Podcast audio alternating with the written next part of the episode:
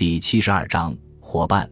在杰克二十九岁那年，他的企业再也经营不下去了，最后终于破产了。一个当惯了老板的人，有朝一日成为打工仔，这是件很尴尬的事。但为了生存，杰克只好放下身段，向维氏企业求职。幸运的是，他被维氏企业驻达朗地区的办事处主任卡尔雇佣了。卡尔在维氏企业工作了许多年，他的年龄将近四十岁。杰克向卡尔诉说了自己企业的破产经历，卡尔听后很是同情。他对杰克说：“有些命中注定的事情是很难避免的，比如像死亡和纳税等。但是有一样东西永远不会消失，那就是一个真正的公司。”看到杰克充满感激的目光，他又补充说：“好好干，小伙子，你在这里会有发展前途的。在这儿，你将重新找回信心。”维氏企业是个实力雄厚的集团。各地均有他们开设的子公司，所涉及的领域也很广泛，包括房地产建设、装饰装修以及房产中介交易等等。杰克聪明好学，他从卡尔那里学到许多生意上的技巧，逐渐熟悉了如何处理产业权利登记、办理贷款等各项业务，可以说是既为大众服务，也为维氏企业的老板服务。一晃九年过去了，杰克已将往事淡忘。尤其是那个让他倾家荡产的歹徒，在他的记忆中也慢慢消失了。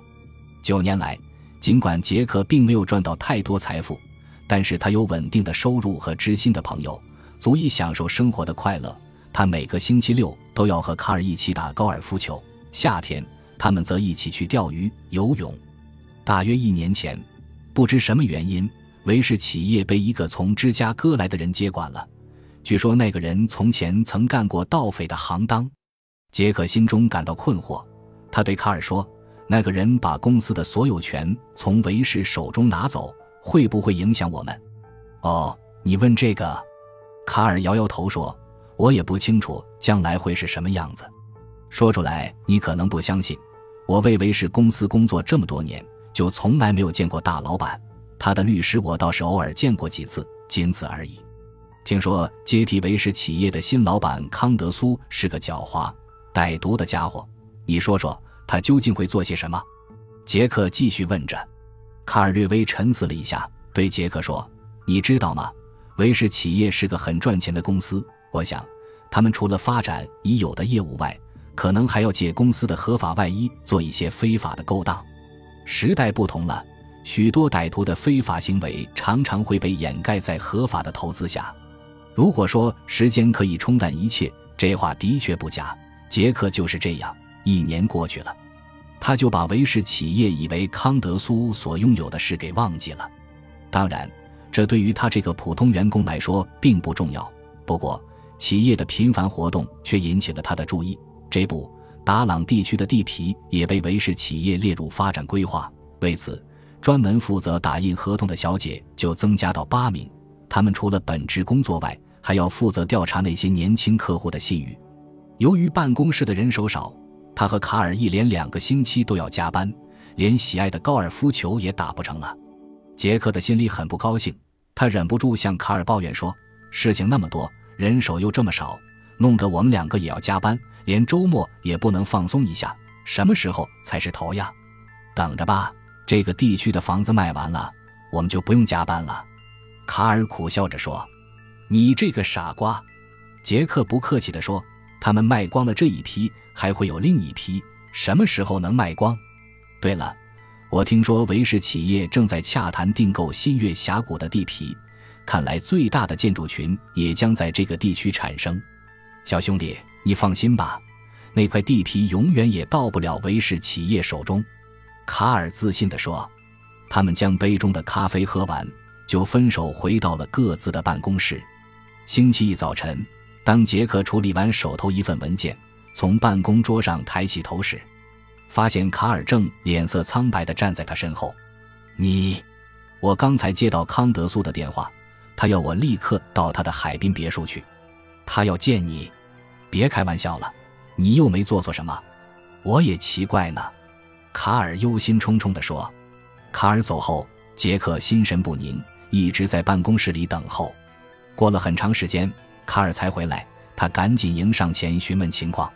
我想，我可能是要升迁了。哦，再等几天就会知道的。我，嗯嗯，这几天就不在这儿了，可能周末才能回来。杰克，你就自己处理这里所有的事情吧。”卡尔吞吞吐吐地说，然后就慢慢转身走开了。看着卡尔离去的背影，杰克心里想：升迁是好事，他应该高兴才对呀，怎么这副样子？再说了，他的升迁对我也有好处，我就可以替补他的位置了。周五那天，等杰克再见到卡尔时，他大吃一惊。几天不见，卡尔的模样几乎让人认不出来了，不仅更加苍老憔悴，而且神情也显得紧张不安。卡尔，你怎么了？杰克急切地问。哦。没什么，我只是不太舒服。我们星期一再见吧。”卡尔勉强地说。星期日，杰克给卡尔打电话，问他的身体怎么样了。卡尔回答说好了一点。星期一，他们一上班就各自忙碌着，也根本没有机会说话。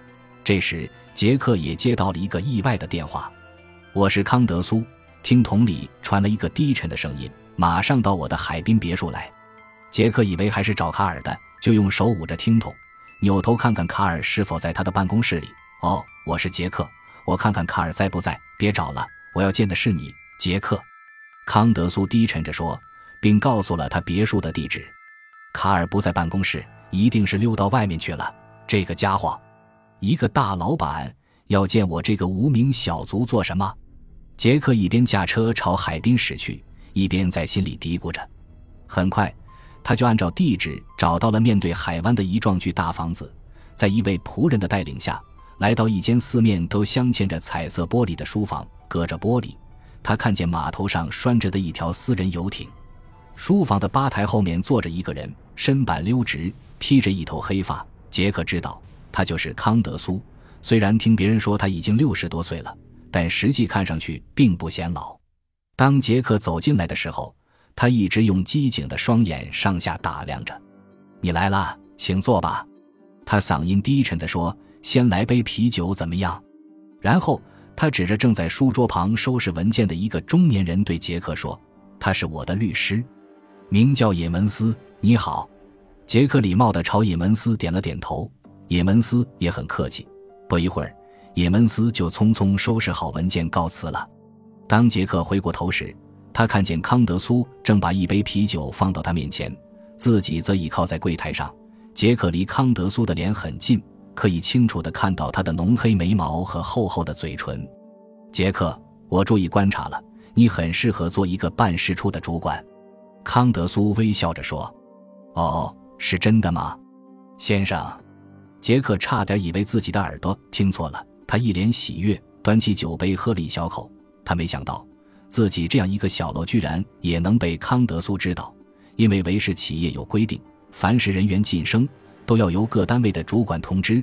他确信康德苏从来没有见过自己，而今天竟是这位大老板亲口对自己说：“我查看了你九年来的工作记录，是很优秀的。”他似乎怕杰克不相信，冲杰克一直笑着：“我还知道你以前是个企业主，后来遭人陷害破了产，对不对？”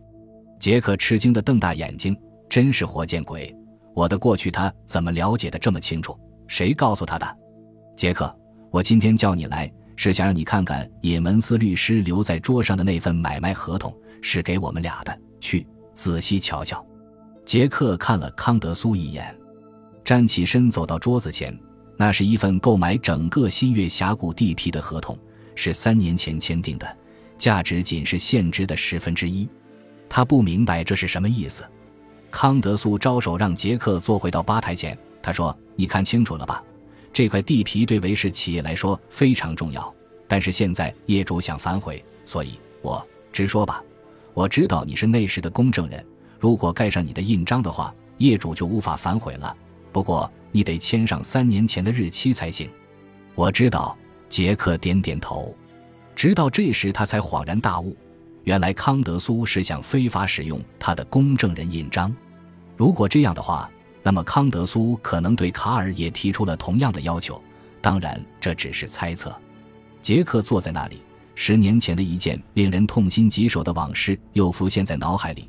那时自己是一位公证员，一天有位客户到自己那家小保险企业投保出售房屋，并且还把妻子带来了。客户要求对他和妻子签署的协议进行公证。自己此前并不曾见过那位客户的妻子，只是听客户个人介绍就轻信了，在公证书上签字盖章。后来才知道，那个女人根本不是客户的妻子。所以没过多久，自己就遇到麻烦了。那位客户真正的妻子来了，他要求给予八千元的补偿，理由是由于自己的公证，使他一半的房屋产权被非法出售了。接下来，有关公司追索损失的钱，结果自己不得不把全部的家当拿出来进行赔偿。感谢您的收听，喜欢别忘了订阅加关注，主页有更多精彩内容。